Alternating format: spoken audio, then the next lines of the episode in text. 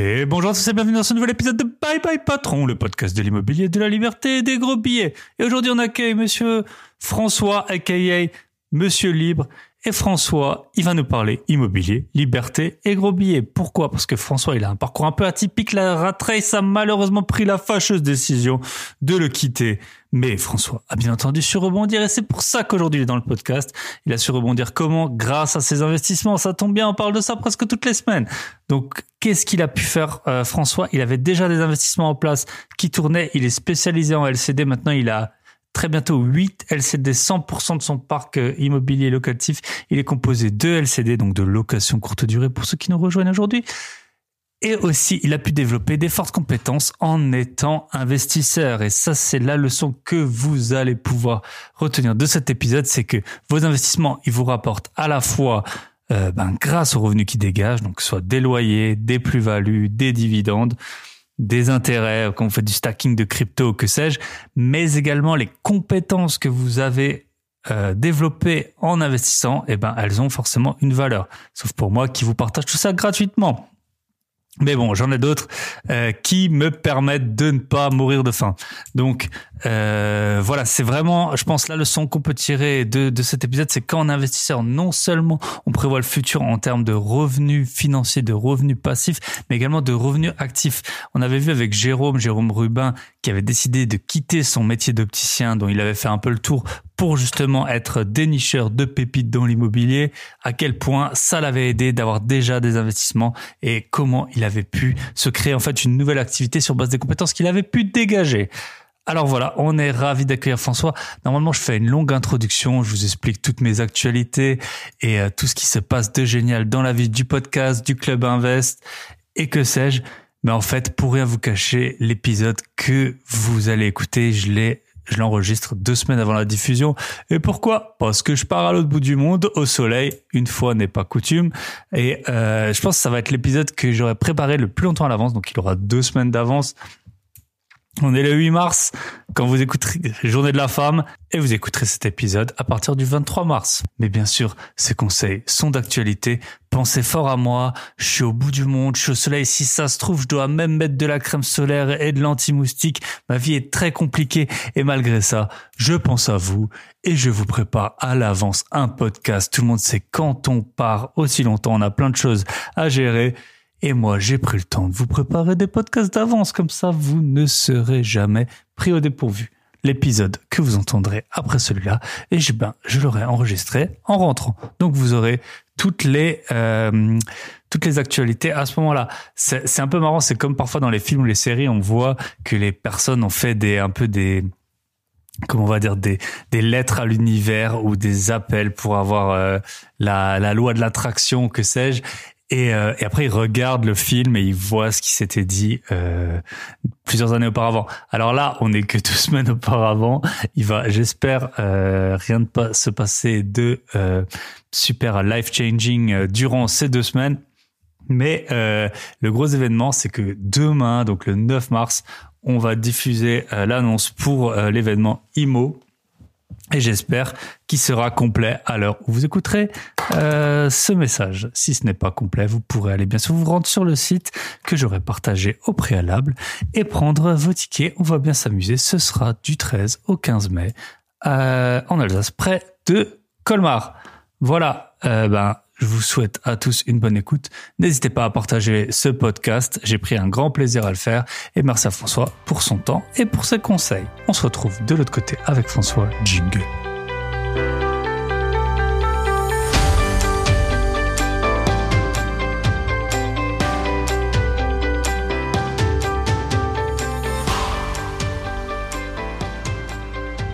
Et bonjour à tous et bienvenue dans ce nouvel épisode de Bye Bye Patron. Et aujourd'hui, on est avec François. Donc François, au final, on a pas mal maintenant de contacts en commun via via les réseaux et Club Invest. Donc François, il m'avait été recommandé par Tony dans mon épisode de, Noël de rap. Euh, et euh, donc euh, et on a aussi euh, Théo donc euh, qui est dans le Club Invest qui connaît très bien François. Salut François, comment est-ce que ça va aujourd'hui? Salut Thibaut, ça va super. Ça va super super bien je suis, bah, je suis forcément ravi. Euh, à chaque fois que j'enregistre des podcasts, je suis ravi. Euh, aujourd'hui, particulièrement. Euh, bah, du coup, François, euh, pour euh, pour te présenter, j'aime bien que les invités ils racontent une première expérience professionnelle, voilà, en lien donc avec le Bye Bye Patron, comment ça a été avant, et puis, euh, puis après on verra où t'en es aujourd'hui et qu'est-ce qui a changé de, depuis lors, quoi. Ça roule. Ben écoute, moi j'ai, si on compte pas les jobs étudiants et les jobs d'été, j'ai eu qu'une expérience pro, une société dans laquelle je suis resté 7 ans. Je suis arrivé en fait tout dans le cours de mes études j'ai fait stage, alternance, et puis après j'avais été pris en, en CDI. Donc c'était dans une startup qui s'était bien développée, donc j'avais eu la chance d'être un peu au bon endroit en bon moment. Après il y a eu quand même pas mal de boulot, euh, mais ça m'a permis de faire pas mal de choses, d'avoir pas mal de responsabilités. Et je fais plus partie de la société aujourd'hui, c'est un peu mal fini. Euh, je me suis fait licencier pour tout dire.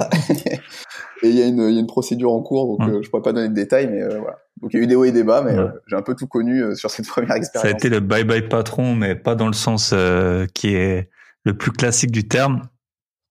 C'est la rat race qui m'a quitté. la rat race qui t'a quitté, c'est la, la, boule du hamster qui s'est décrochée du, de, de l'axe.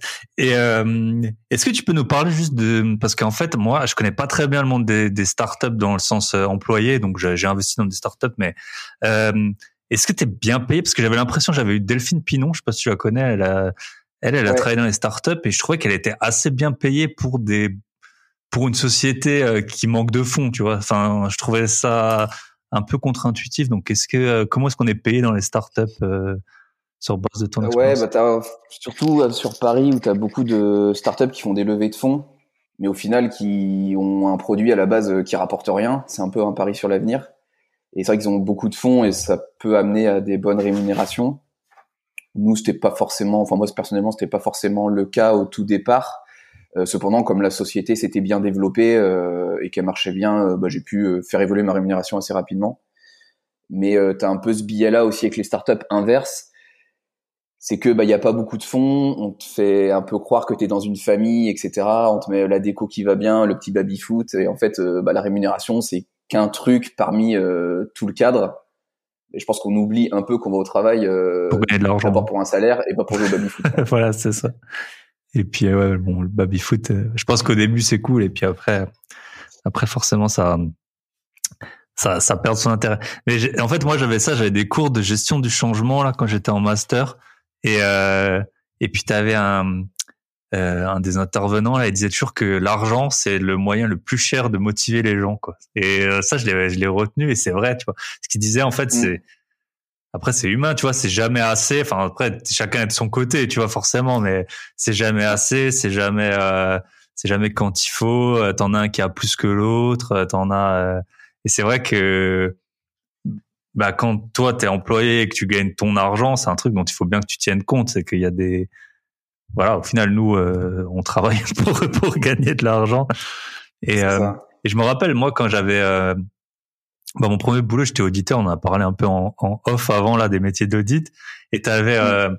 moi, j'avais un 13e mois, par exemple, et j'avais même des heures sup qui étaient payées, ce qui était assez rare dans ce métier. Et euh, t'avais une autre boîte qui à Noël offrait un iPad. Donc tu vois, un iPad, c'était quoi, je sais pas, 300, 400 euros et tout le monde dans la sur la place savait que cette boîte les gens recevaient un iPad. Alors que tu vois c'était euh, je sais pas ils devaient être contents et sûrement qu'ils se pointaient euh, tu sais c'était leur nouveau boulot euh, chez leur famille à Noël. Voilà j'ai eu mon iPad et tout.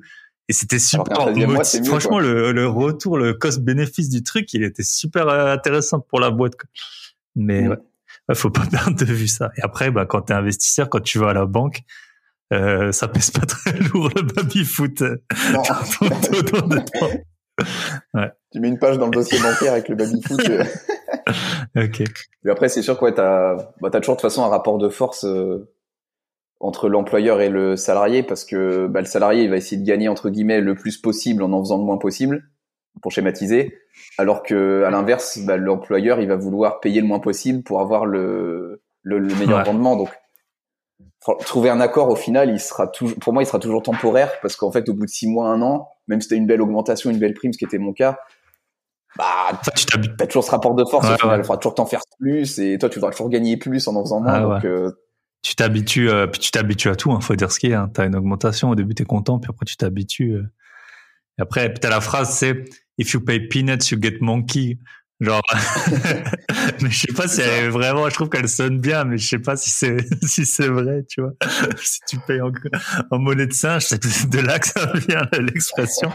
mais, euh, euh, ok. Et du coup, bah, on peut, euh, on peut basculer. On va voir euh, dans un second temps ce que tu fais aujourd'hui, parce que c'est lié à l'investissement, à l'immobilier et tout ça. Euh, Ouais. Donc, tu peux euh, peut-être nous parler de euh, perso, ta, ta vie d'investisseur, comment elle a commencé, euh, qu'est-ce que tu as aujourd'hui, comment tu gères ça? Ouais, bah moi j'ai euh, toujours vu mes parents en fait euh, être propriétaires de leur résidence principale. Pas forcément faire des investissements, mais ils avaient changé plusieurs fois de résidence principale, mais toujours en étant propriétaires. Et ça m'avait marqué petit. Et je me suis toujours dit, euh, un jour il faudra que je, je sois propriétaire. Et mes parents m'avaient expliqué aussi qu'ils avaient des amis à eux qui avaient, qui auraient pu en fait devenir propriétaires euh, dans leur jeune vie d'adulte, qui l'ont pas forcément fait. Et en fait après, en ayant des enfants, etc., bah, ils se retrouvaient un peu bloqués euh, et ils pouvaient plus le devenir. Puis le marché immobilier avait euh, avait explosé. Du coup, je m'étais dit qu'il fallait quand même essayer d'investir euh, assez vite. Et en fait, quand j'ai reçu ma première fiche d'imposition, euh, je me suis dit que ça allait pas être possible de payer autant d'impôts. Et en fait, je m'étais orienté vers le Pinel. Ok, ben voilà, comme quoi. Vers le Pinel. Donc j'avais, euh, j'ai fait un achat neuf en fait en VFA, ce qu'on appelle. Euh, j'ai réservé le bien. En fait, je me suis formé à l'immobilier et c'est à la livraison de l'appartement, je me suis dit euh, non, on va pas faire de Pinel D'accord. parce que du coup j'avais bah, forcément entre le loyer euh, plafonné et puis ma mensualité de crédit qui était très élevée en fait ça allait me bousiller tout mon bah, mon ratio Ouais, d'endettement pour la suite Et en plus, tu dois le garder. Euh, moi, j'en ai pas, mais c'est 9, 12 ou 15 ans, si je dis pas de bêtises. hein. Euh, 6 9 et 12 Six- je crois ouais. mais bon t'as une galère dans la vie et tu peux pas le vendre Ah non, euh, c'est- bah, tu peux non, ça peut vite être grave hein. Et du coup, tu as réussi à t'en débarrasser. Euh... et ben en fait quand j'ai réservé le bien j'avais pas encore choisi de faire un Pinel je me suis formé à l'immobilier et au moment de la livraison je me suis dit bon bah, je vais faire la location classique j'ai amorti pendant deux ans et je l'ai vendu tu vois il y a 4 mois 4 5 mois ok. Ah, tu peux choisir. En fait, tu- moi, c'est vrai que je sais juste que c'est trop cher, les Pinel, souvent. ouais Euh, j'ai acheté euh, plusieurs biens euh, des, des ex Pinel. Alors ça, c'est hyper bien de trouver les anciens apparts de défis que tu arrives à les payer euh, beaucoup moins cher que les gens les ont payés, en tout cas dans les villes. Ouais, 50 ou 60% de moins, c'est des soldes. Ah ouais, c'est vraiment les soldes. euh, C'est vraiment les soldes. Et puis en plus, pour peu que t'aies les gens qui ont encore les locataires avec les anciens loyers, tu sais, ils sont pas trop exigeants. Et parfois, ils sont, enfin, moi, tous les, je les ai jamais vus. Les vendeurs de, des appartements Pinel, c'était jamais des gens du coin. Et du coup, euh, alors moi, j'achète les biens parce que je sais qu'ils sont dans des bons quartiers, mais t'as des villes où, franchement, si t'as jamais été sûr, enfin, je sais pas s'ils sont passés ou pas, mais en tout cas, ils ont payé beaucoup trop cher à l'époque. Le marché, il a monté depuis, et puis, euh, mine de rien, ils s'y retrouvent quand même pas. Donc, en fait, tu peux choisir le Pinel jusqu'au dernier moment. Bah moi dans mon cas ouais c'était euh, c'était possible de de le changer. Euh, Et du coup en fait j'ai j'ai réussi, euh, je m'en suis pas trop mal tiré parce que j'ai vendu quasi le même prix au final que j'avais acheté, sauf que j'ai amorti pendant deux ans. ok. Et puis j'avais des grosses mensualités de crédit donc ça m'a permis de récupérer un peu d'argent. euh. Et t'as habité dedans ou tu l'as loué? Non je l'ai loué. Et c'était dans la, le- donc toi, t'es à Bordeaux, Ouais euh, et tu peux Et dire l'âge que à t'as, comme ça, on arrive un peu à se, ouais j'ai 29 Ok, ans. 29 ans. Et donc ça, c'était il y a combien de temps? T'as dit il y a 4 Euh, ans. bah, la livraison c'était en 2019 donc toi ça fait ça va faire trois Mm. ans et je l'ai vendu il y a il y a un peu moins de six mois euh, en fin octobre. Ça, c'était ton tout premier bien? Exactement ouais. Et c'était, euh, il y avait de la construction, je suppose, un an ou? Euh, ouais, parce que je l'avais réservé. J'ai signé en mars 2018 et il, a été livré en décembre 2019. Ok. Donc il y a eu un an et demi euh, De. de construction, de finalisation de chantier. ouais. Ok. Et du coup, bah, en fait, quand, quand je me suis formé bah, entre la réservation et la livraison, Tu t'es dit putain, qu'est-ce que je suis en train de faire là? Ouais. en fait, j'osais pas trop. Il y avait des vidéos sur YouTube, le Pinel, euh, et j'osais pas les ouvrir Ouais. parce que je dis putain, j'ai fait une grosse Ah connerie. ouais, euh. C'est ça, t'as le biais de confirmation, tu sais. C'est comme. Euh... On va pas faire de polémique, mais les vaccins, c'était pour ou contre. Je suppose si tu regardes une vidéo contre les vaccins, après il va te proposer que des vidéos euh, contre les vaccins et dans l'autre sens c'est pareil. Donc euh, C'est ça. Donc je, je voulais rester un peu dans le déni. euh. Mais bon, à un moment, faut se confronter parce que sinon, si tu, tu prends une gifle, quoi. Et en fait, j'ai découvert la, bah, la location de courte durée un peu à ce moment-là. Alors, je l'ai découvert. En fait, je le pratiquais euh, à la fois titre perso quand je partais à l'étranger. Ok. J'ai pas mal voyagé. Euh, bon, maintenant, avec les compagnies low cost, en fait, on peut quand même aller dans les capitales européennes pour pas trop cher. Et, euh, et c'est vrai que les hôtels, bah, c'est pas toujours abordable. Donc le Airbnb, c'est quand même une bonne, une bonne solution. Donc j'avais déjà utilisé Airbnb, la plateforme, à titre perso et à titre professionnel aussi. Comme je me déplaçais des fois pour des séjours d'une semaine, par exemple, bah, une semaine à l'hôtel, c'est euh, ça fait un peu problème de riche, mais en vrai c'est ultra chiant parce que tu vas tout le temps au resto. Mmh. Non, c'est vrai. Ta chambre elle est toute petite, donc tu peux même pas limite. Euh, même dans les hôtels euh, classe, t'as pas de place en fait. Souvent, c'est ça, mmh. ça le problème. Donc, pour une ou deux nuits, c'est très bien, mais en fait pour une semaine, c'est pas forcément adapté. Et, et je me rendais compte que bah, j'avais loué des Airbnb des fois qui étaient pas super, euh, soit pas au goût du jour en termes de déco, soit des fois qui étaient pas super propres ou dans des petits, dans des petites villes. Je dis, bah, il y a forcément une demande parce que tu payes quand même un minimum de 30, 40, 50, 60 euros la nuit. Mmh. Parce que tu as un prix un peu plancher, tu vas jamais euh, louer une chambre pour 15 euros, euh, enfin, un appartement pour 15 euros, même si la ville, elle est toute petite. C'est ça. En fait, c'est pas du tout corrélé entre, si tu regardes, par exemple, dans les villes qui sont chères, même à Londres ou, au final, le Airbnb, euh, il est pas, il est pas si cher. Tu vois, par rapport au, je sais pas, tu as payé une centaine d'euros la nuit, alors que si tu vas, euh, je sais rien, moi, à Béziers, euh, à mon avis, t'en as au moins pour 60, 70 euros pour un truc plus ou moins équivalent, quoi, alors que. Alors que le premier mètre carré, il doit être c'est ça. donc, donc c'est comme ça que je m'y suis, je me suis intéressé, en fait. Parce que j'avais plutôt bah, vécu en tant que voyageur, je me suis dit bah, qu'il y avait quand même quelque chose à faire. Et c'est vrai que bah, parmi les leviers qu'on connaît, euh, enfin les trois plus grands leviers, on va dire, euh, de cash flow dans l'immobilier, bah, tu as l'immeuble de rapport, la location courte durée, puis la coloc, mmh. on va dire. C'est vrai que la coloc, moi, j'avais, je l'avais vécu et c'était bah, les endroits où tu fais tout le temps des soirées parce que c'est les appartements les plus grands. Donc j'avais un peu de réticence. Mmh. Les immeubles de rapport, bon, ça faisait un peu peur au début euh, d'acheter un, tout un bâtiment et d'être responsable de tout. Du coup, bon, les, les allocations courte durée permettaient d'acheter une petite surface en fait et de doper la rentabilité. Ok. Donc c'est comme ça que je m'y suis, euh, je m'y suis intéressé. Et euh, et du coup, tu as commencé par un appartement? Ouais. À Bordeaux ou en dehors? Non, en dehors. Sur une ville dans laquelle j'avais été étudiant, et en fait qui était étudiante l'été et saisonnière euh, donc pour les touristes. Euh, donc était étudiante l'année et saisonnière. L'année et euh, tu pouvais l'exploiter avec des touristes l'été et la et le mois, enfin le prix du mois étudiant, c'était le prix de la semaine pour du du saisonnier. Et en fait, les parents de ma copine faisaient ça depuis 25 ans.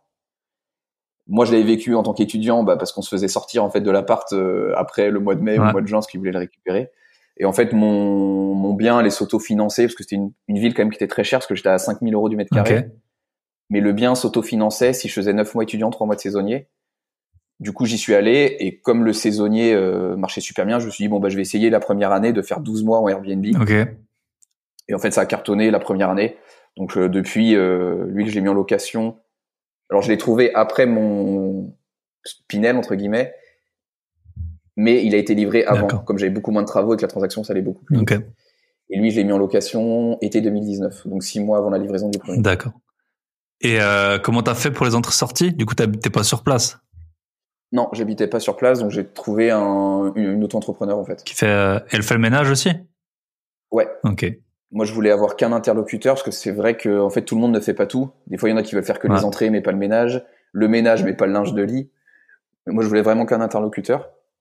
Et ma stratégie, c'était de faire appel à quelqu'un qui l'avait déjà fait. D'accord. Et t'as trouvé Comme ça, j'avais pas besoin de la former quasiment. Et moi, j'ai pu vérifier les compétences de cette personne en appelant en fait des propriétaires euh, avec qui elle travaillait, un peu comme un entretien d'embauche en fait. Quand on appelle les anciens patrons, euh, bah, c'est un peu pareil. Ok, super. Et, euh, et tu travailles toujours avec elle? Euh, Non, j'ai pas mal changé parce que les, j'en suis à 4 ou 5 en 2 ans. Pourquoi? Parce que les personnes avec qui j'ai travaillé, souvent, c'était de job alimentaire. Euh, donc, elles faisaient ça pendant 6 mois, généralement. Alors, je dis elles parce que j'ai travaillé qu'avec des, des femmes pour l'instant. Loin de moi l'idée d'être misogyne, mais. Ah non, ça, y a pas de. c'est après, faut, faut aussi voir la. Parfois, euh, il y a des métiers, il y a plus d'hommes, il y a des métiers, il y a plus de femmes, et puis il y a des parfois il y a des hasards aussi. Hein. C'est ça. J'avais, j'ai interviewé Nicolas, la automatique BNB, lui, il a 25 biens, il disait qu'il avait que des hommes qui faisaient le ménage. Ouais, c'est comme ça, tu, tu, c'est, après, c'est l'offre et la demande, hein. tu, tu, prends ce que, ce que tu trouves, hein. c'est comme ça. Exactement. Et, et, du coup, euh, du coup, ouais, voilà, c'était des jobs alimentaires sur, euh, sur quelques mois, donc euh, j'ai fait pas mal de, j'ai eu pas mal de prestataires, mais ça c'est toujours bien. Bien passé, pas comme moi. Avec mes... je suis en train de péter un plomb avec. Euh, j'ai des concerts. En fait, j'avais un concert dans une ville. Franchement, je vais quand même raconter euh, l'anecdote. Donc, j'avais un concert. J'en parle dans dans bah il y a un épisode qui que j'ai enregistré qui qui est pas encore passé mais euh, avec qui on s'est embrouillé et tout et puis là on s'est aperçu qu'il avait mis euh, donc moi j'ai récupéré mes clés c'est réglé mais en fait je suis dans un groupe WhatsApp où tout le monde euh, un peu vraiment une dent contre lui même plus que ça et tout à l'heure là on vient d'avoir un vocal d'un gars du groupe et c'était euh, punaise on a chopé les prostituées dans Ouais, il disait pas le mot prostituée en plus sans doute. Euh, dans l'appart là, il y a les flics qui sont venus, euh, c'est la descente, euh, on cherche les traces à perquise et tout. C'était comme dans un film d'action quoi. Et donc ça c'était et, pour dire lui c'était le meilleur concierge qu'on ait eu parce que les suivants ils sont encore pires. Alors ils sont beaucoup moins magouillards mais ils sont beaucoup plus nuls pour nous remplir les les, les apparts parce que si tu laisses la gestion commerciale à. En fait, ouais, moi, je suis pas du tout sur place. À la base, je voulais tout déléguer. Euh, c'est vrai que quand j'avais l'autre, là, il était pas si cher. Il coûtait euh, 15% plus le ménage. Euh, il faisait tout. Donc, euh, quand ça se passait bien, c'était, on était content, tu vois. Puis nous, on est en train d'acheter des apparts. On essaie d'en acheter euh, le plus possible entre guillemets qui sont rentables. Donc, on essaie de se concentrer là-dessus plutôt qu'optimiser pour l'instant. Même si ce serait bien de tout faire en même temps, on n'arrive pas forcément à tout faire. Mais là, euh, là, j'ai vraiment une équipe de bras cassés, quoi. Là, ils sont trois. Euh, il y en a un, euh, nous, c'est, ben, on les a en Alsace les biens. Il y en a un, il est à Montpellier, censé gérer les annonces. c'est horrible. L'autre, il est, je sais pas où, il est censé gérer à la, la fin de ménage. Il fait que dalle. puis voilà, enfin, ils sont nuls. c'est comme ça. Ouais, parce que moi, j'ai gardé la gestion commerciale en fait, et la personne avec laquelle je travaille fait les entrées, le mmh. ménage et le linge, et le l'achat de consommables aussi. Mais c'est vrai que bah, le gestionnaire, c'est le, c'est l'élément clé parce que s'il est très bon, bah, ça va très bien se passer. Mm. Et s'il est moins bon, bah, c'est la cata. Ah, et là, c'est la cata. Et mais je pense que à terme, on va, on va faire euh, comme toi. On trouve euh, quelqu'un qui, quelqu'un qui fait les entrées-sorties ménage et puis nous, on va gérer les annonces. On peut gérer ça. À mon avis, c'est ça, ça prend forcément du temps, mais euh, quand tu vois la différence entre, c'est toujours pareil. Quand t'as pas d'argent, là, le skin in the game, c'est ça. Quand t'as pas mm. d'argent dans le truc, tu le fais moins bien. C'est ça. Mais j'ai une petite anecdote sur. Euh, tu parlais de prostituées. C'est vrai que c'est. On n'en parle pas beaucoup, mais euh, c'est quand même assez courant dans la location de courte durée. Et il y avait une l'été dernier, il y a une fille, ou il y a deux ans, il y a une, bah, une prostituée qui a réservé. Et en fait, elle a envoyé par erreur ses tarifs à ma gestionnaire. et du coup, ma gestionnaire, elle a demandé, qu'est-ce qui se passe? Et en fait, elle a, et la, bah, la prostituée, elle a annulé direct, du coup. Et en fait, comme j'étais en condition, c'était un délai tout court et j'étais en condition d'annulation stricte, en fait, la nuit, elle m'a été payée à 100%. Ah bah voilà. Euh, enfin, je pense qu'elle voulait pas avoir de problème. tu m'étonnes. Non, non, non, mais. Punaise. le oui, c'est tarif, c'était mais un, film, ah. quoi. Mais là, je peux, je peux raconter, genre, euh, dans le groupe euh, WhatsApp, du coup, t'as, t'as, t'as tout le monde là qui est, bon, nous, on est, on est sorti du truc, on a sûrement perdu de l'argent parce qu'ils louaient sans nous le dire. Mais, euh, du coup, l'autre soir, là, j'étais, j'étais au resto, il y a plein de monde autour. Et puis je vois de qu'il y a plein de messages dans le groupe. J'ouvre et d'un coup j'ai en fait il y en a un il avait pris un print screen de l'annonce de la prostituée tu vois euh, donc la nana peu vêtue comme ça et moi je suis je sais pas tu sais c'est les les téléphones on est tout le temps dessus je clique de en fait c'était flou tu vois je clique dessus ça charge la truc ça l'ouvre en grand franchement autour de moi il y avait plein de gens tu vois et je ils ont dû se dire mais qu'est-ce qu'il est en train de foutre les et bon. voilà les joies de la, location courte durée. C'est ça. Et du coup, euh, euh, donc là, c'était ton premier premier LCD, et maintenant, ouais. et après, donc franchement, t'allais assez vite depuis 2019. Ouais. Et là, maintenant, t'en as combien? Euh, bah, du coup, après, comme c'était un studio, j'ai décidé d'en acheter un deuxième, mais un peu plus grand, avec une chambre. Comme ça, ça me permettait de louer à quatre personnes. Okay. C'est vrai qu'avec un studio, t'es quand même très limité, parce qu'à part les couples et les personnes seules, bah, tu touches quasiment personne. Alors qu'avec un 4 personnes, ça va pas forcément coûter euh, beaucoup plus cher par mois en mensualité de crédit parce que le bien, il va pas non plus être euh, beaucoup plus grand. En fait, il, tu vas gratter, euh, tu vas avoir 10 ou 15 mètres carrés de plus. Par contre, tu vas toucher bah, les familles, les amis, les collègues. Et moi, bah, tu, et puis le pareil, quand tu divises le prix de la nuit, au final, quand tu divises par 4, même si la nuit est plus chère, ça revient à moins mmh. cher par personne. Donc, ça peut te permettre aussi de, de faire un, un plus gros gap. J'ai acheté un deuxième dans la même ville, mais comme la ville est, et était trop cher, j'ai pas pu trop continuer dans cette ville, donc je me suis allé dans une plus petite et j'ai décidé de passer à la vitesse supérieure en fait en achetant un petit immeuble de trois lots, ce qui me faisait passer à, à 5 LCD du coup. Ok. Et cet immeuble vient juste d'être fini euh, en travaux. Donc là, t'as pas encore commencé l'exploitation. Donc là, en fait, sur les donc sur les trois Il y en a deux qui sont exploités et je récupère le dernier normalement semaine prochaine. Il me restera le meublé, donc je serai à 5 d'ici 10 jours. Ok.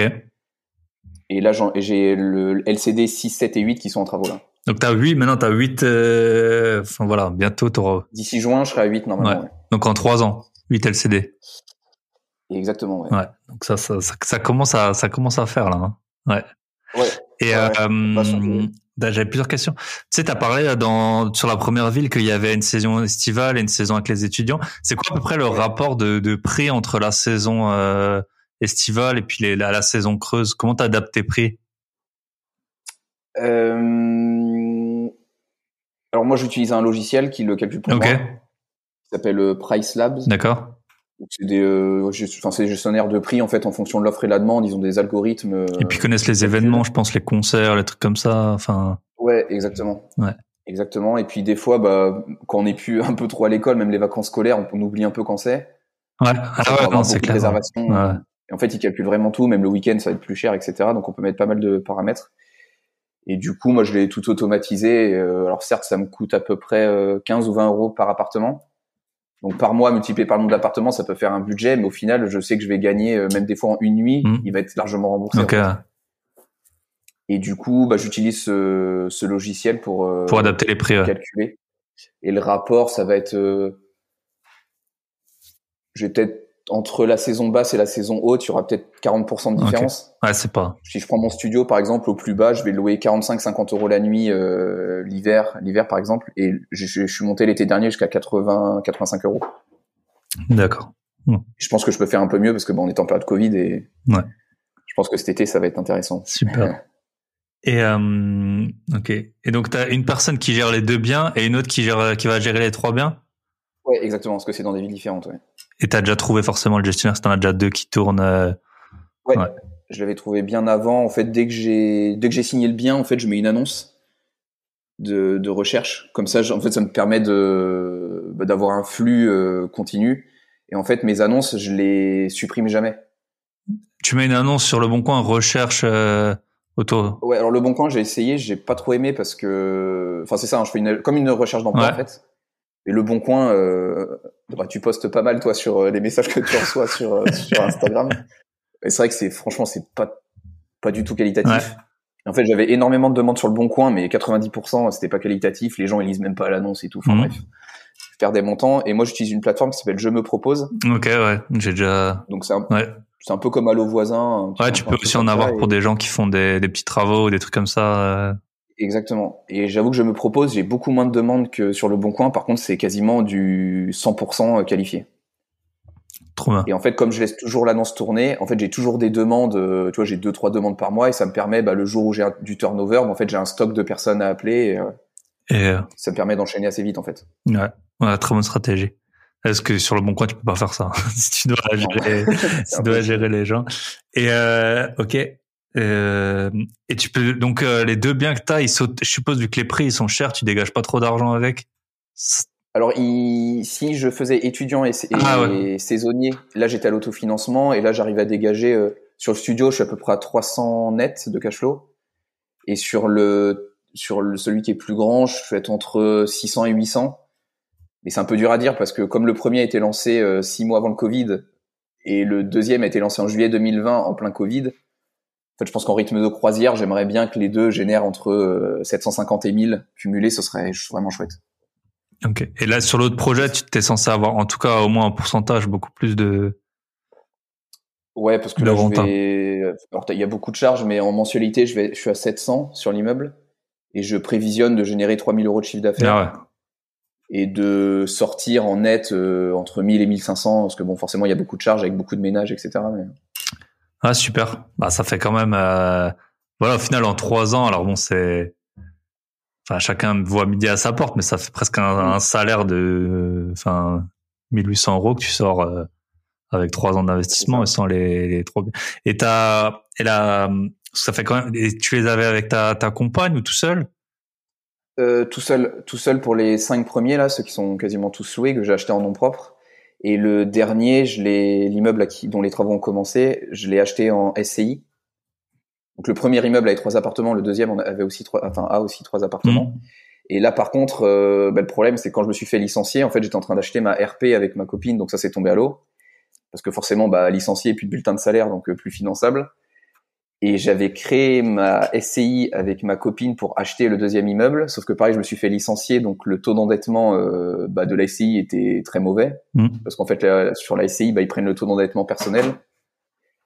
Et du coup, j'ai fait rentrer mes parents. Enfin, j'ai fait une AG pour faire rentrer mes parents dans la SCI pour que le taux de- d'endettement s'améliore, parce que mes parents ont une bonne situation.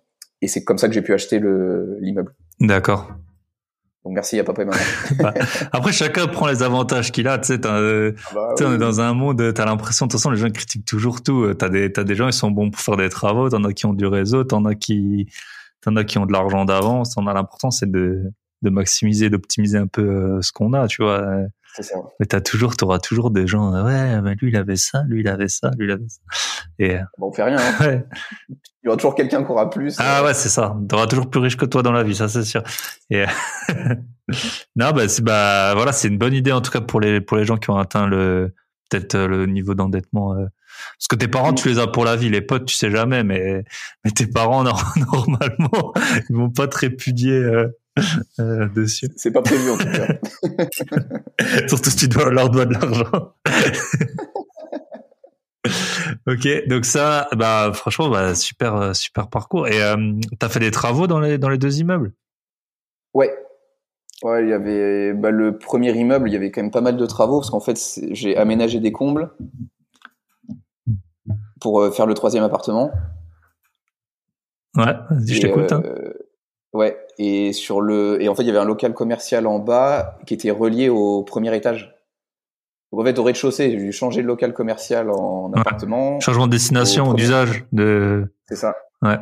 Au premier étage, dois rénover l'appartement, sauf qu'en fait, comme c'était les commerçants qui habitaient en haut, il n'y avait pas de partie commune, donc obligé de créer des parties communes, plus aménager euh, les communes. Ah ouais, ça faisait un sacré chantier. ouais. Et, ouais, et ce que j'avais pas anticipé, et qui est, je me suis pris six mois dans les dents à cause d'Enedis, Ouais, les compteurs. parce qu'en fait, je suis passé de deux à quatre compteurs, fallait que je fasse une demande euh, spécifique, etc. Et en fait, j'ai eu un interlocuteur, et j'en avais qu'un seul.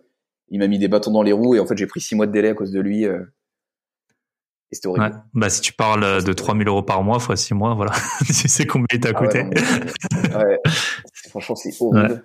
Et euh, je me souviens, euh, bah, c'était à l'époque où j'avais perdu mon emploi, donc j'avais un peu de temps, mais pendant l'été, quasiment pendant 30 jours, j'ai appelé Standard euh, matin et après-midi. Ouais, putain. Ah, Ah, je transmets à la hiérarchie. Bah ouais, mais ils m'ont pas contacté. Ça fait une semaine que vous transmettez, Ouais. donc c'est bien. ah, non, ça rend fou, ça rend fou. Et j'ai dû attendre qu'ils partent en arrêt maladie pour avoir un autre euh, interlocuteur pour que ça ouais, avance. tu l'as tellement usé. Ouais, bah après c'est, moi je suis censé, euh, je cours derrière un financement depuis juin. Là on est en fait Ouais. le 4 mars là. Depuis juin, euh, depuis juin, je, je cours euh, derrière deux financements, des apparts que je dois reprendre qui valent le double de- du montant des emprunts. Et du coup, je voulais reprendre dans la même banque. Enfin voilà, et euh, c'est toujours pas fait.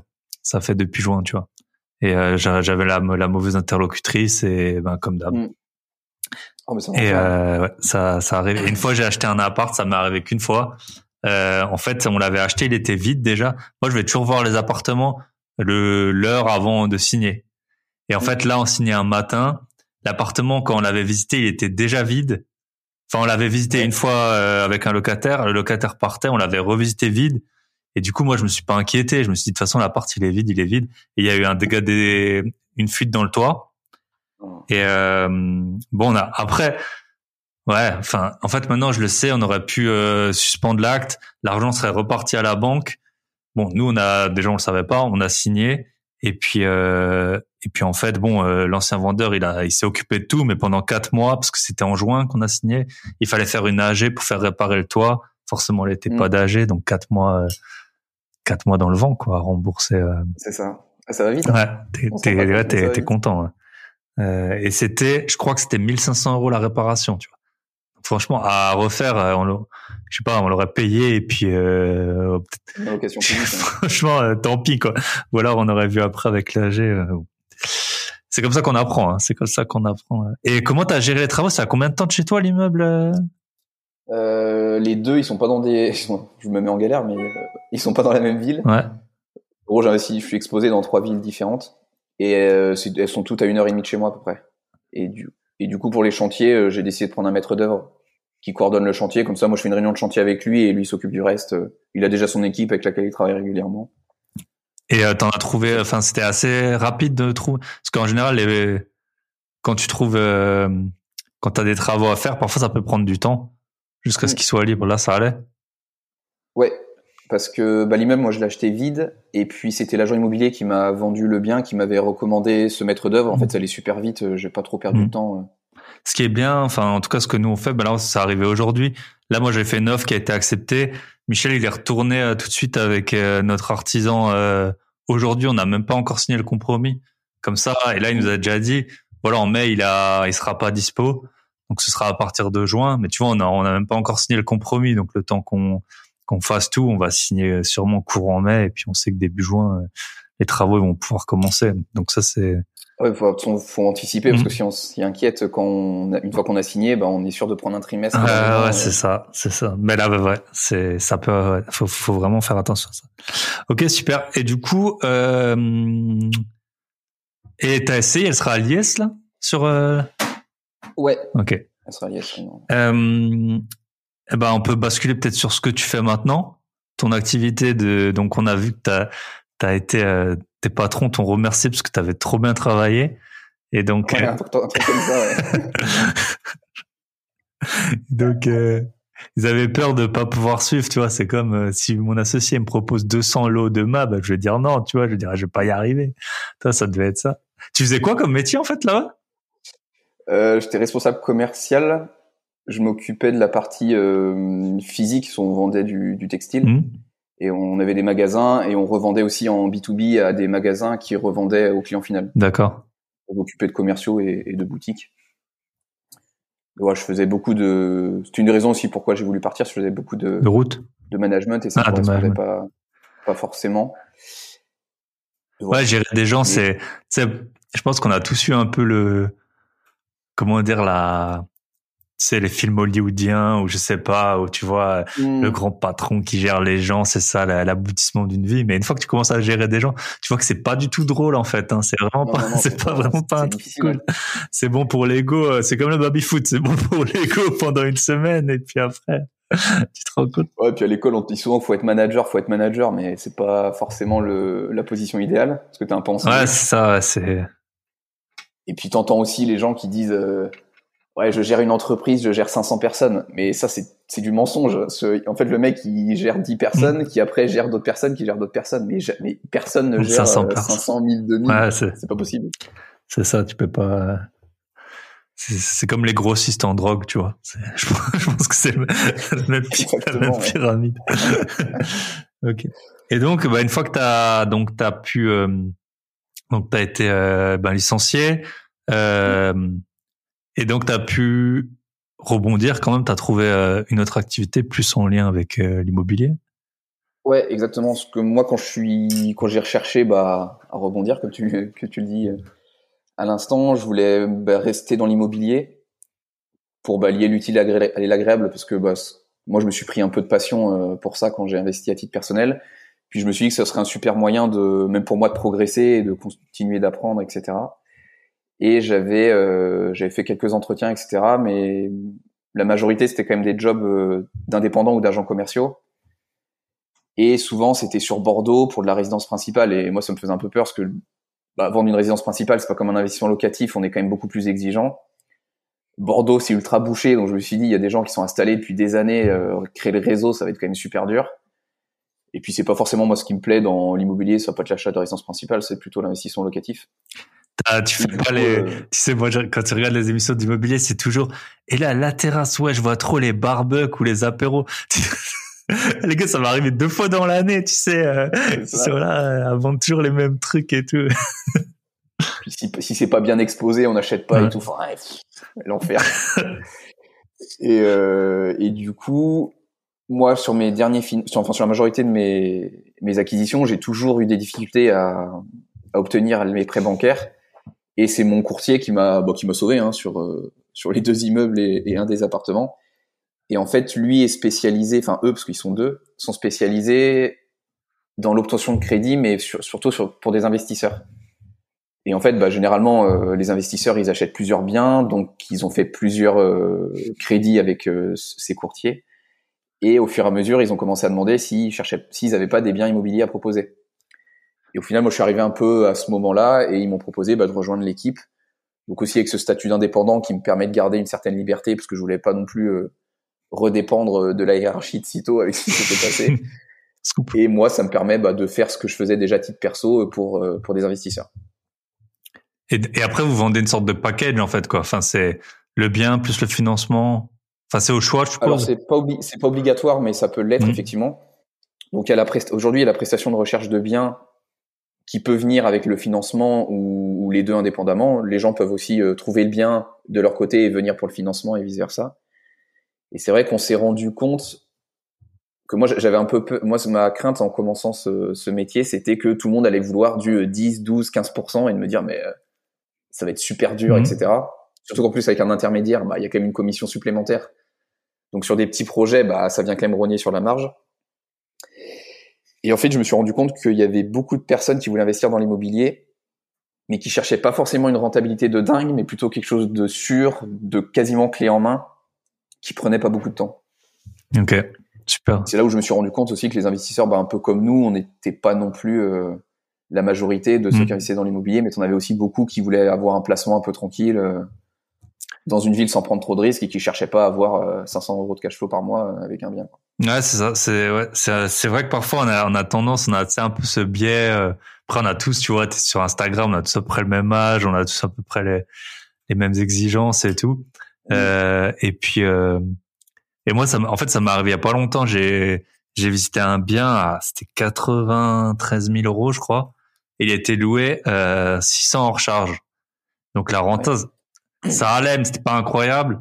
Et en fait, je savais que ça se louait un peu plus que ça, mais du coup, j'ai un tout petit peu hésité. Mais il était déjà loué depuis 7 ans et tout ça. Donc les gens, je me suis dit, ils vont rester. Euh, ça m'a fait un peu, voilà, ça, il en manquait un peu pour moi. Et en fait, après, j'ai appelé l'agent le lendemain et, euh, et puis il m'a dit, à des gens, ils ont acheté le bien cash, tu vois, pour, euh, Enfin, tu vois, c'était complètement pour nous une stratégie complètement inenvisageable d'acheter un bien cash déjà loué avec un truc. Euh, ils ont dit oui, c'est des personnes un peu âgées, euh, ils veulent ça pour leur retraite. Après, ils ont dû se dire ouais, on a peut-être on a 100 000 balles de côté, on veut rentrer euh, 600. Enfin, t'as beaucoup de gens qui ont un peu du mal entre les gros montants et les montants par mois. Tu vois, à faire le, mm. le distinguo.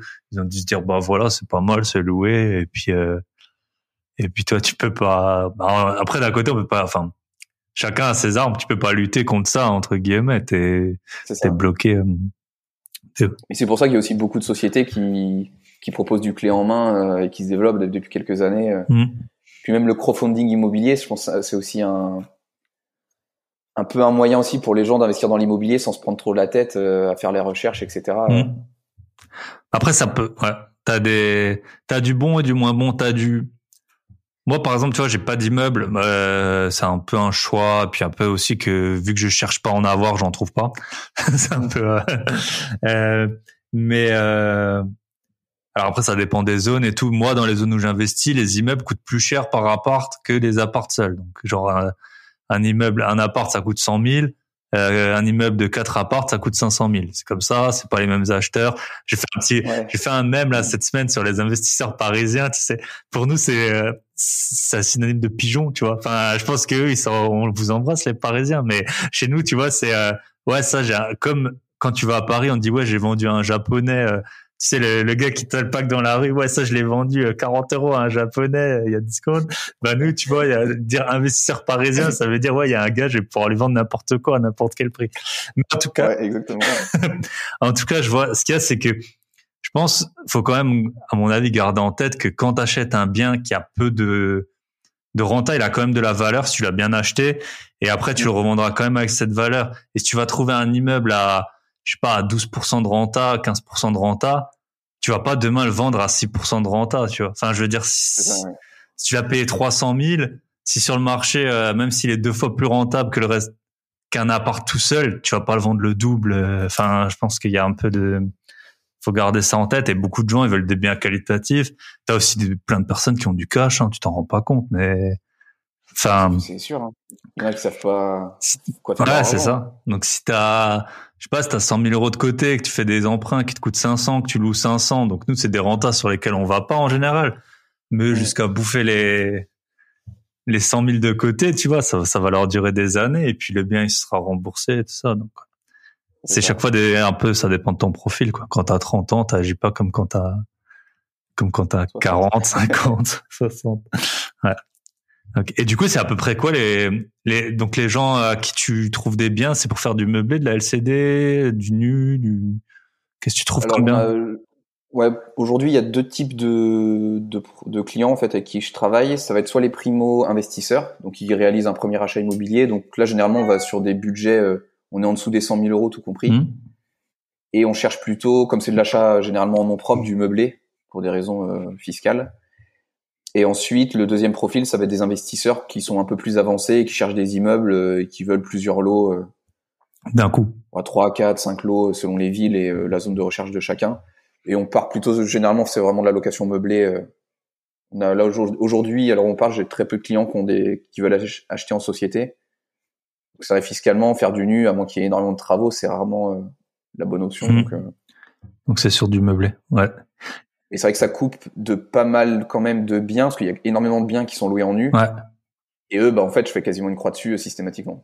Ouais, c'est ça. Et nous, euh, bah, tu vois, quand, quand je te, dont le bien dont je te parlais, là, Libo 600, je, ça va, il y a personne qui va, enfin, il y a, il doit pas y avoir 10 000 Ouais. personnes qui courent dessus. Nous, on a acheté en société. Et puis, en fait, euh, puis à mon avis, les gens se sont même pas posé la question, tu vois. Après, c'est, c'est après, quoi. Moi, je parlais avec un, avec un gars, là, il, en fait, il habite à l'étranger. Et puis, il s'est rendu compte, il a juste un bien, tu vois, c'est pas du tout son activité. En fait, il s'est rendu compte qu'il était imposé deux fois. Il, il louait un bien en nu, peu rentable. Euh, il gagne très bien sa vie, donc à mon avis, il est à la tranche au moins 40, 40% je pense. Mm. Plus les prestations sociales. Et en fait, il le remet dans sa déclat à l'étranger. Donc ça se trouve, en fait, il paye en impôts ce que touche en loyer. Si tu veux, il gagne tellement, il s'en, enfin, Oui, il, s'est rendu compte. rendu compte. Mais il me dit, ouais, je crois quand même que, je dis, mais punaise, mais vends-le ce truc, euh, il n'apporte rien. Ah bah, c'est des bons problèmes, hein, si, euh, si tu te rends pas compte Ouais, que tu payes que 100%, tu payes d'impôts, 100% d'impôts sur ton loyer. t'as réussi ta vie, là. Ouais. Et euh, ouais, du coup, t'as des, t'as des, euh, pour le meublé, vous allez jusqu'à quelle surface? Parce que moi, par exemple, j'ai un T3 en meublé, mais je sais que c'est à peu près la limite, je pense. Ouais, ouais, même t'es trop. Ouais. Et encore, j'ai mis, une, T2, en fait, c'est j'ai mis une, euh, un genre de bureau, salle à manger. En fait, je le loue à des personnes euh, seules ou à deux, quoi. Non, c'est plutôt sur des petites surfaces, T1, T2, Hmm. beaucoup. T3, ça devient. Ouais, il y a beaucoup Ça, moins c'est de monde. hein. la coloc, T'as des, euh, t'as c'est des cassos. Ça arrive aussi. Enfin, ok. Puis, malo... Puis, faut pas sous-estimer, mais le mobilier, ça a quand même un certain coût. À fond. Et, ça, Et du c'est temps. vrai que meubler un T3, T4, euh, ça coûte quand même Ah. Et ça prend du temps. Je sais pas, vous, du coup, vous faites les, vous faites les travaux, vous faites les, qu'est-ce que vous faites, en fait? Euh, pour l'instant, c'est pas compris dans la prestation, mais c'est vrai qu'on a pas mal de demandes. Et puis, euh, bon, dans la société, on a, on a investi aussi euh, chacun de notre côté. Donc, on a des contacts avec différents artisans.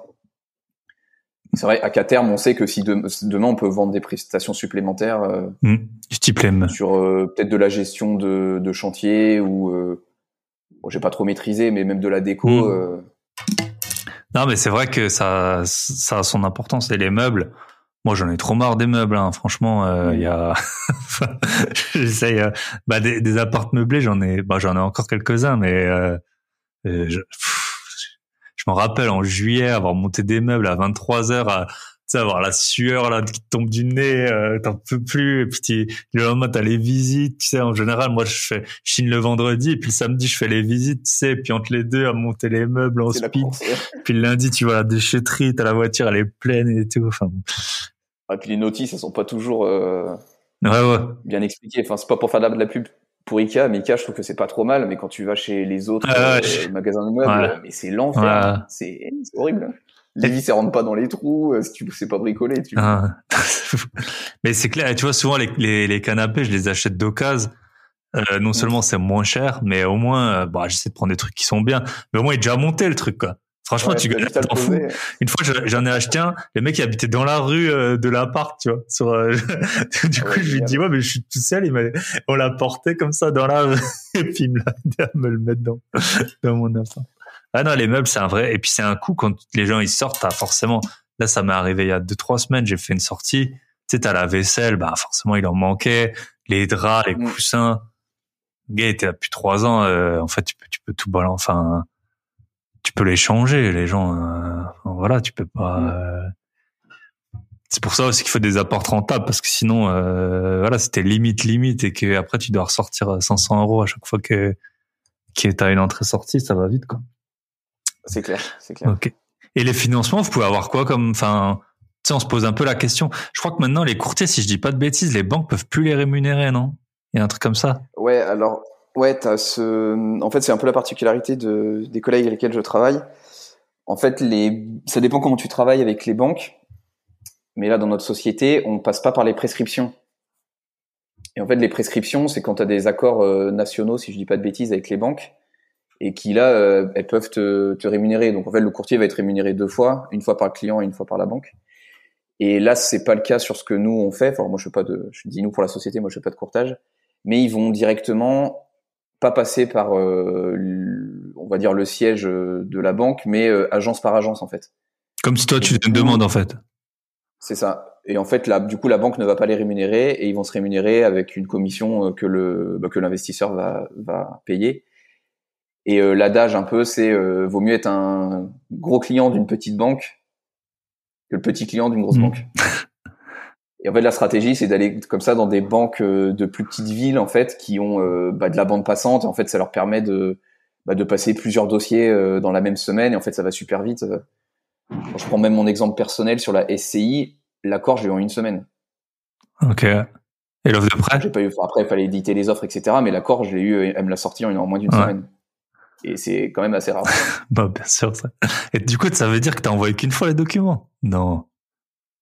Euh, ouais. Non Parce que la, banque a été réactive, mais il faut savoir que j'avais galéré avec une autre banque avant, et je crois que le dossier, on l'a mis à jour trois fois. Sauf qu'on était quatre dans la SCI, donc ça veut dire euh, bah, tout fois quatre en fait. Les bulletins de salaire, les relevés de, euh, de compte, etc. C'était horrible. Bah moi j'ai j'ai euh, en fait là mon emprunt qui tourne depuis euh, depuis juin, j'avais tout donné et puis début d'automne, j'avais bon, j'ai touché de l'argent, j'avais vendu un appartement, j'ai balancé plein de trucs sur plein de plateformes de crypto, sur les trucs, euh, plein de trucs foireux quoi.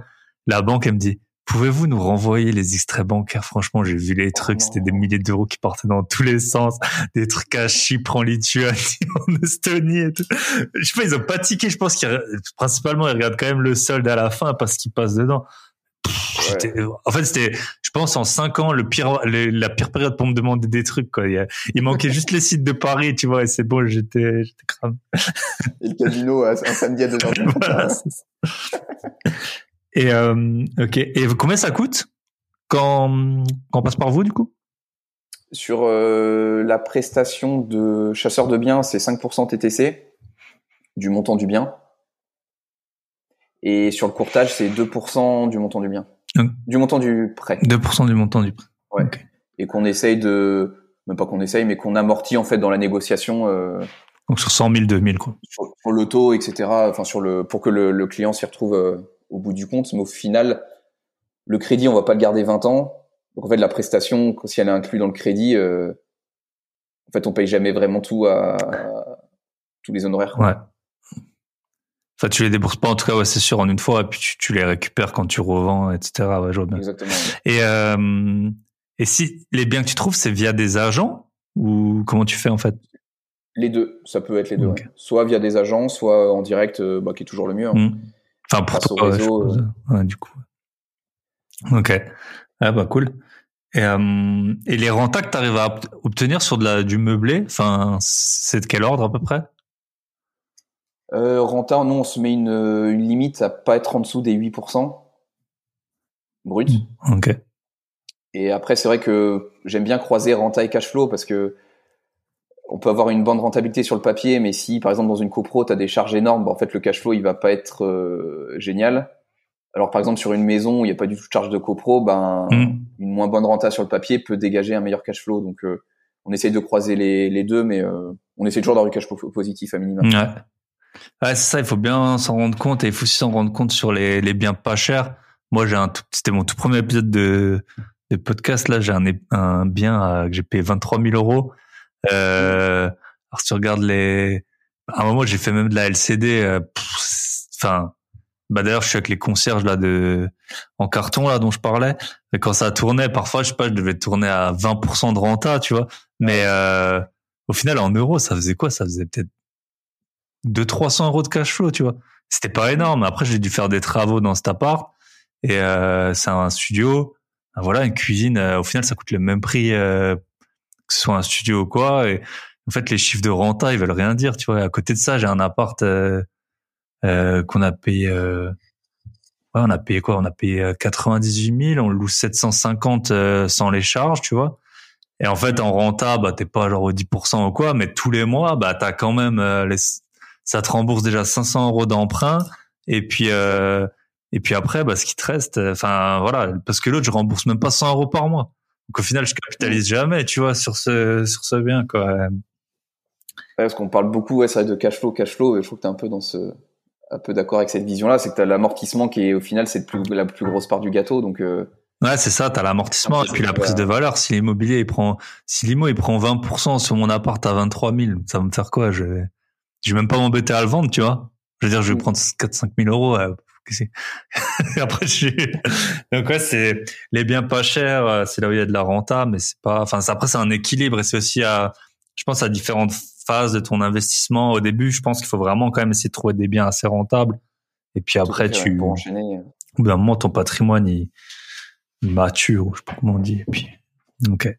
Et, euh, ok. Et du coup, les projets pour la suite, toi, tu vas déjà, je pense, finir tes trois, tes trois apparts en LCD. Ouais, c'est ça, là, faut que j'en, faut que je meuble le dernier, là, du premier immeuble. Ouais. Après, j'en ai trois à, à finir en, en travaux. Et, en fait, euh, mes premiers biens avaient été achetés en nom propre et je suis en train de les apporter dans une société. Et euh, donc fiscal, que ça va changer un peu mon exposition fiscale. Euh, pourquoi je fais ça? Pour plusieurs raisons. Mais une des raisons principales, c'est qu'en fait, je suis en train de passer LMP. Hmm. Et si on passe LMP, on peut avoir euh, bah, le chômage qui saute, les allocations. Ah, parce que là, du coup, vu que tu es indépendant, tu te payes pas, je suppose? Exactement, pour l'instant, je me paye pas. Donc, je vis avec, euh, bah, avec le chômage, hein, grosso modo. Et en passant LMP, ça peut être sucré, donc ça change quand même un peu la donne. Euh, et c'est vrai que bah, la société permet quand même de passer pas mal de frais dessus, etc. Donc, il y a quand même pas mal euh, d'avantages.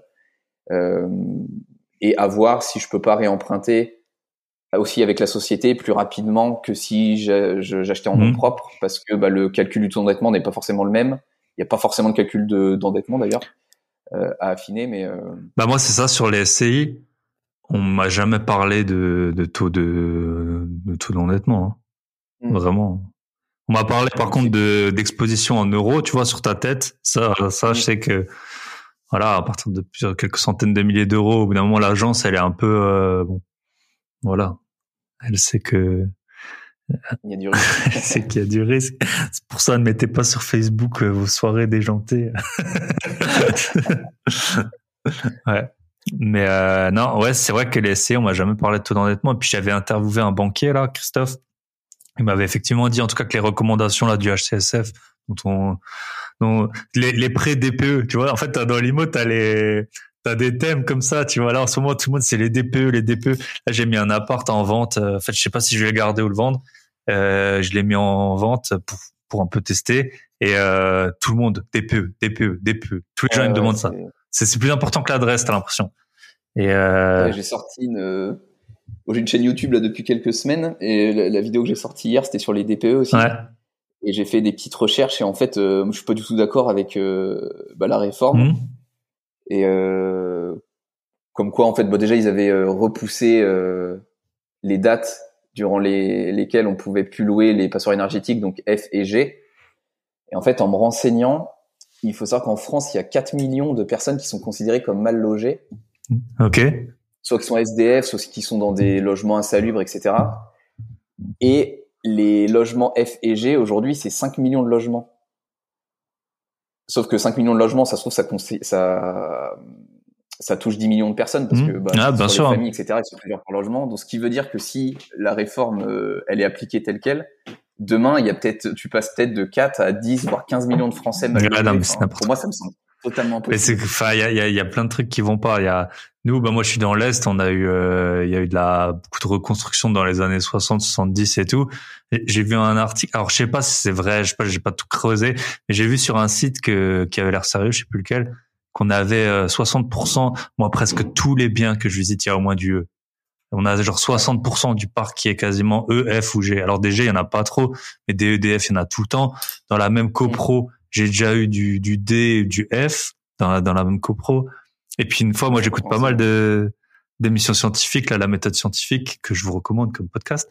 Et ils avaient interviewé un gars. Et en plus, c'était un peu un, je sais pas, quelqu'un qui s'occupait de la rénovation énergétique, qui avait une sorte de gros assaut, je sais pas quoi, en France. Il expliquait que le pays qui respectait le mieux les normes euh, de, de rénovation et tout, c'était les Allemands, et qu'ils arrivaient à rénover sur un objectif de 1 million de logements par an, 60 000. Donc 6% de l'objectif et c'était les meilleurs en Europe. Et ils disaient que nous, on était de l'ordre de 30 000. Qu'il faudrait, en fait, pour les objectifs, je sais plus, 2050, euh, il y a, je sais pas, il y a peut-être 20 millions de logements en France. Donc tu vois, ça fait à peu près 1 700, 800 000 en France et qu'on était à 30 000 ou 40 000. Et déjà là, t'arrives pas à avoir un artisan pour te changer un placard. Ah ça ouais, moi je suis. Euh, mais après, c'est vrai que ça nous impacte vraiment. Quand tu veux vendre un bien, c'est vraiment un truc qui est, qui est pénalisant à, fond. Et puis, euh, et puis t'as plein d'apparts, il y a pas de solution. Moi, je suis déjà, il y a pas de solution. Il y a, tu peux, tu peux donner à 20 000 euros, tu n'arriveras pas à faire. Euh, je sais pas, t'as des apparts en pierre de taille et tout, ils vont pas faire d'isolation extérieure.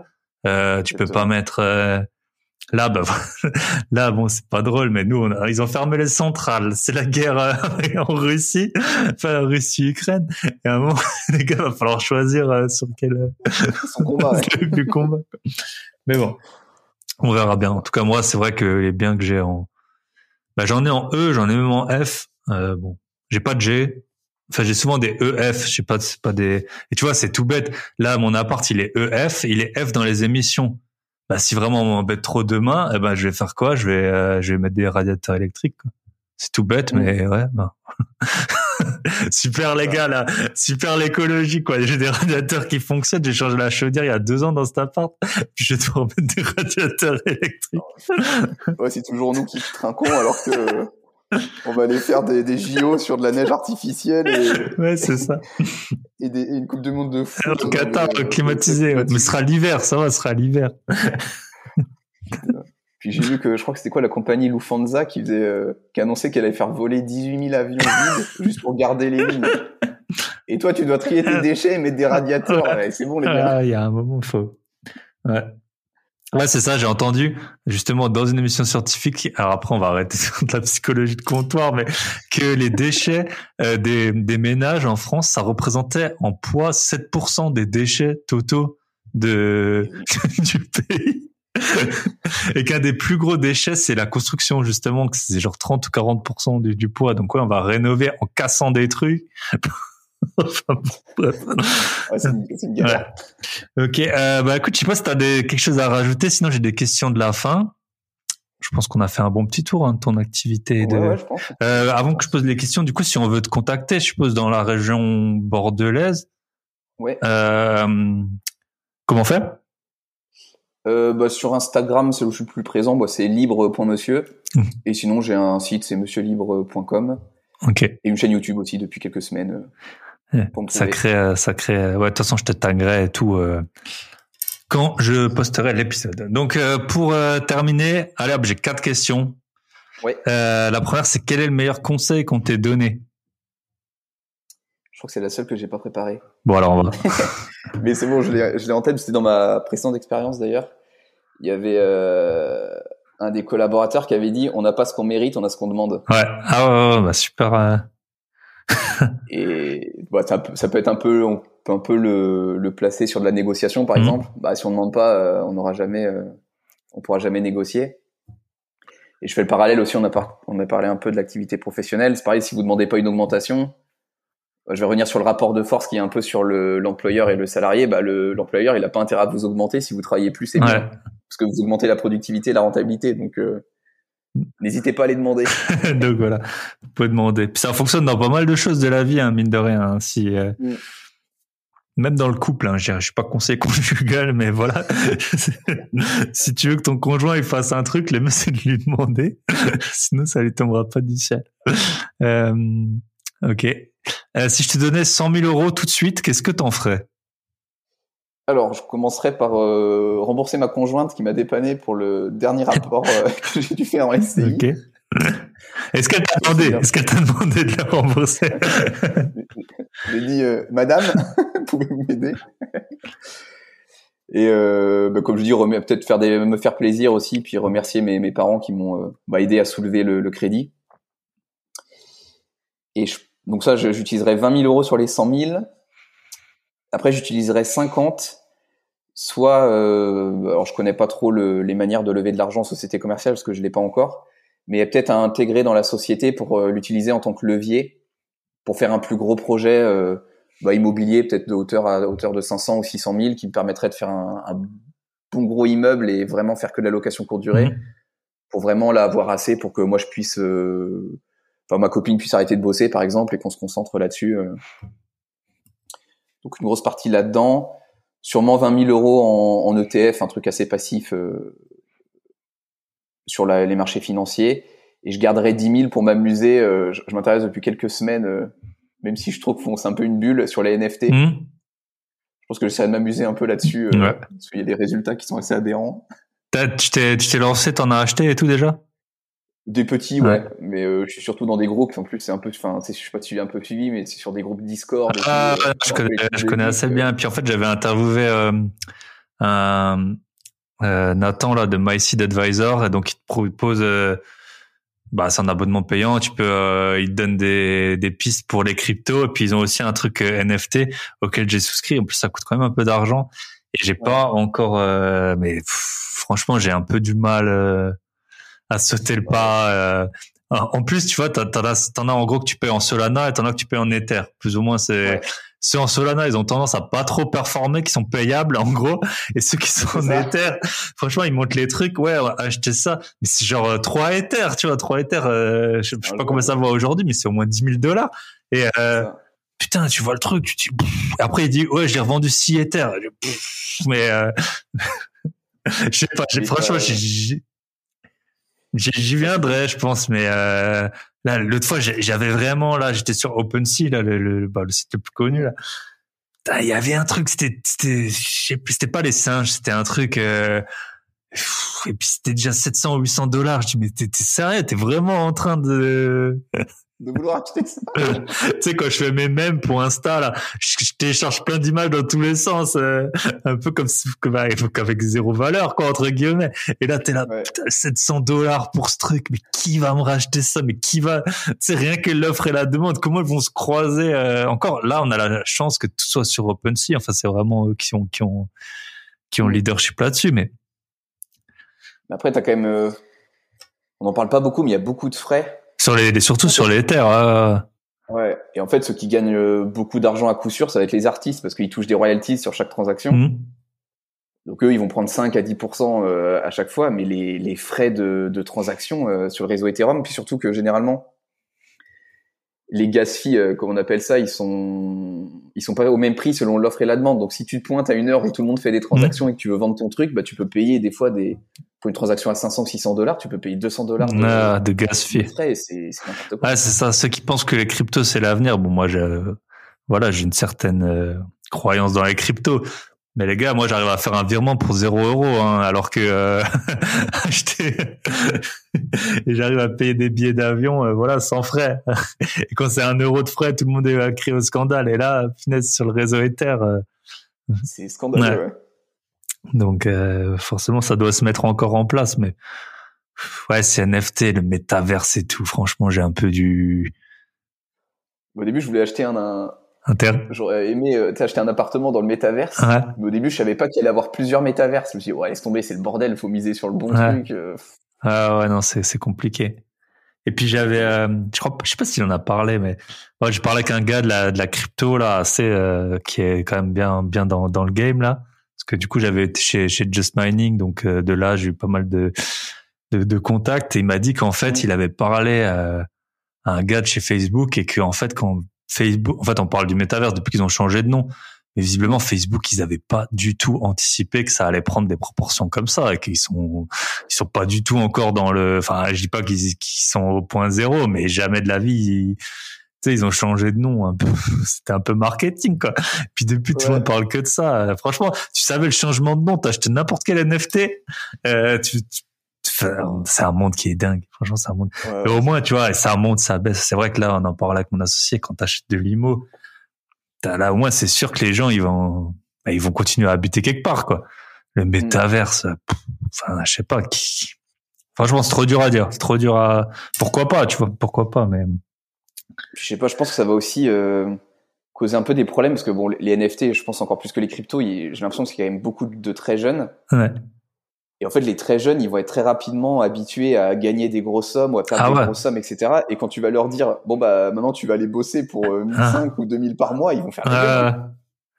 Ouais, c'est clair. Bah là, j'ai, ouais, c'est sûr que là, j'ai fait un épisode euh, que j'ai pas encore publié avec, euh, parce qu'en fait, je vais partir en vacances deux semaines. Du coup, j'enregistre trois épisodes, donc le tien. Hier, j'ai enregistré avec un joueur de poker pro. Il habite euh, au Cambodge. il m'a dit, il a une nounou pour sa fille. Il a dit quand je vois ce que je paye la nounou versus l'argent que que je balance, euh, enfin que je balance, c'est son métier, tu vois, mais euh, mm. qui met dans le dans ce truc de poker, tu vois, y a, y a, ça, ça a aucun sens quoi là. T'as quelqu'un qui, qui, qui élève ton fils ou ta fille, tu lui donnes par mois. ou 0,5 Ouais, c'est comme ça. Et c'est sûr que t'as des, je sais plus, euh, visiblement aux États-Unis avec le boom des cryptos, ils ont eu pas mal de, t'as des gens, des artisans, des trucs comme ça qui ont fait plein d'argent et puis qui veulent plus aller changer à des toilettes, quoi. Et je veux bien le croire, hein. franchement, tu, ah, ça, ça, peut causer des trucs. Oui, ils avaient fait face, je crois, cet été à une vague de démission aussi aux États-Unis. Ah, Putain là, je pense qu'ils ont vu que ça faisait que monter. Ils se sont dit ouais, ça peut pas baisser, ça peut. C'est comme le biais que t'as avec les Pinel.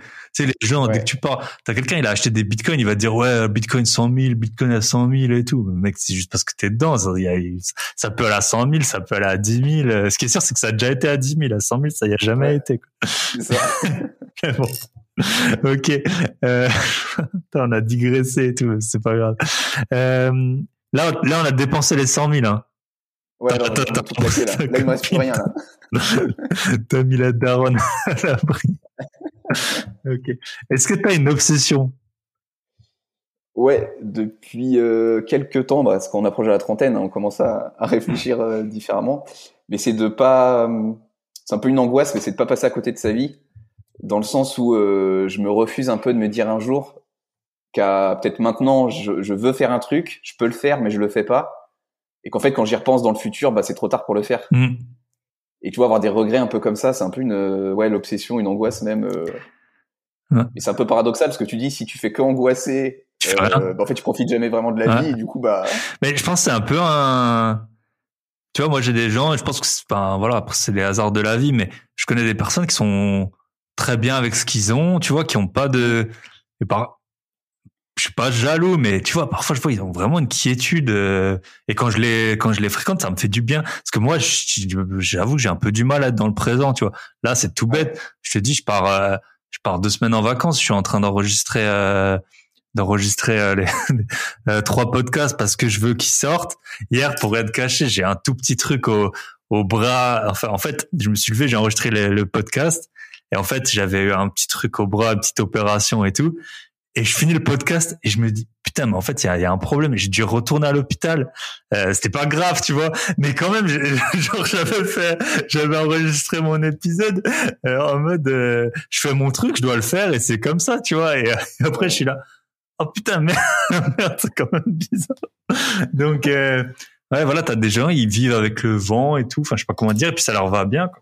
Et nous on est un peu, tu dois être un peu comme voilà on veut tout prendre, on veut on veut faire le, max possible et puis c'est vrai qu'au début de le, bah, la vie un peu de l'investisseur, comme on construit un peu notre boule de neige, bah, t'es quand même obligé de faire un peu des sacrifices pour plus tard, mais, mm. euh, après, tu te rends compte que as, quand tu as atteint les premiers objectifs, tu en as d'autres. Donc en fait, c'est toujours Ah ouais, c'est toujours un peu. Et c'est pas évident de, je trouve, de trouver le bon équilibre. Ouais, ouais, c'est sûr, on le cherche tout le temps. Et puis, euh, ben, ouais, c'est pareil. Je pense que t'as plein de trucs. Toi, t'as TLCD. Euh, moi, je vois, euh, je charge la mule à fond, tu vois. Enfin, je veux dire, d'abord, j'avais mon emploi. Après, là, là, je suis en train de finir de, de publier mon deuxième livre. Les podcasts, les trucs. On veut faire beaucoup. Et franchement, tout ce que ça m'a apporté, tu vois, là j'ai rencontré plein de gens bah là on parle et tout si j'avais pas si j'avais pas euh... hier tu sais j'avais le joueur de, de poker du Cambodge le truc c'est quand même un peu improbable tu vois euh... ouais, ça jamais arrivé ouais. donc euh, je suis trop trop reconnaissant et trop, trop content d'avoir tout ça mais après, mm. c'est sûr que parfois il faut faut se poser puis avec les téléphones. Tu vois, je te parlais du concierge du concierge euh, fou là. J'étais dans un groupe, je sais pas si tu vois là, j'ai 40 notifs 40, genre, ouais. pendant qu'on enregistre. je sais pas ce qui leur est arrivé, mais, mais bon. Ok. Une histoire à découvrir euh, oh. dans le prochain podcast. voilà. Ok. Et dernière question, est-ce que tu as un invité à me recommander? Ouais, alors je crois que j'en avais, avais déjà fait un sondage sur Instagram, je crois que j'en avais déjà parlé, euh, je t'avais répondu, enfin bref, ça fait quelques semaines, c'était euh, Maxime Langlais. Mais euh, et en fait, quelques temps après, t'avais fait une story où t'as dit ouais, faut payer pour avoir les, les personnes en interview, et je me suis demandé si c'était pas lui, tu vois. C'était lui, c'était lui, ouais, ouais, c'était lui. On était sûr. C'était lui. Euh, c'est vrai que je le connaissais pas. Euh, du coup, j'avais pas compris que je, je parlais à une célébrité, quoi. Et donc. Euh... Ouais, c'est ouais, il a fait un peu de télé, etc. Mais euh, c'est vrai qu'il a, il a un parcours où il a beaucoup bossé, dans, notamment dans le bâtiment pendant dix ans. Là, il travaille même plus et je sais qu'il fait des investissements locatifs mmh. et qu'il en, il en parle pas du tout. Donc, J'aurais mmh. pu trouver ça intéressant. Ah, ça aurait été sûrement. Après, c'est pas lui que j'ai eu en direct. J'ai eu genre une agence de com, je pense, euh, qui a même pas dû comprendre le, le, le, le concept du podcast.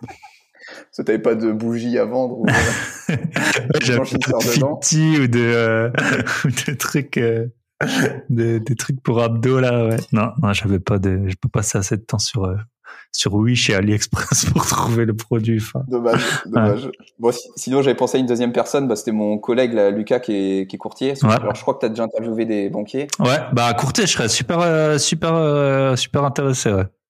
Parce que comme c'est pas, bon, c'est pas tout, à, tout à fait le même métier. Mmh. Et puis, euh, bah, comme je disais tout à l'heure, en fait, ils travaillent pas directement avec les gros sièges ou les, euh, ou les prescriptions, comme on appelle ça. Mmh. Et surtout de banque en direct, en fait, mmh. pour avoir une relation un peu plus humaine et, euh, puis ça permet d'avoir des offres bah, plus rapides et, et de construire la relation dans le temps parce que vaut mieux, je vais le répéter, mais être un gros client d'une petite banque qu'un petit client. Ah ouais, non, mais ça c'est vrai, c'est partout. Enfin, dans la vie, c'est souvent comme ça. Hein. Si tu regardes. Mmh. Euh... Ouais, ok. Bah écoute, super. Tu pourras me laisser ses coordonnées et puis. Euh... Et puis, euh, et puis je ferai un, un, épisode avec lui. Je pense que c'est super intéressant parce qu'au final, le financement, c'est le nerf de la guerre. Hein, faut le dire. Euh, ah, moi, je le dis toujours. Ouais. Faut le dire euh, ce qui est. Parce qu'au final, en gros, on achète de l'argent à 1%. Donc, à la limite, tu dis, si tu avais un financement illimité, euh, tous les, je sais pas, tous les biens IMO à 3-4%, bah, ils seraient rentables, quoi. Si tu, euh, si tu pouvais faire du in fine et puis, euh, voilà, payer que les intérêts et tout le temps, tout le temps te financer, euh, bah, ça, dans un monde euh, dans un monde parfait ça fonctionnerait. Je pense que ça ferait un peu du mal au marché immobilier. Ça ferait une bonne, ouais. une bonne petite bulle quoi. Mais ouais. Ok. Parce que trouver des trouver des biens bon c'est pas forcément le plus facile mais ça se trouve. Mais alors le financement c'est sûr que comme tu dis ouais c'est le nerf de la guerre. Parce que t'as beau avoir euh, le meilleur euh, bien le plus rentable du monde euh, si la banque ne te suit pas mmh. ah ouais c'est ça. t'es auto-entrepreneur t'as trouvé un bien à 20% si tu viens de commencer, laisse tomber quoi. La banque elle va dire je m'en fous. Ouais. ah, c'est ça. Ok super. Bah, je pense qu'on a fait un bon tour là, 1h13. Euh, et ben François, j'étais super euh, content de t'avoir sur le podcast. Et euh, est-ce qu'on peut se voir quand on viendra à Bordeaux là, avec euh, sûrement qu'on va voir Théo? Avec plaisir. Ouais. On prend le rendez-vous. Hein. Et ben voilà, on sera là, on sera là. Ok nickel. Top. Et ben voilà. Et ben bonne, bah, bonne soirée. Et puis, ouais. et puis à très bientôt. bientôt. Ciao. Ciao.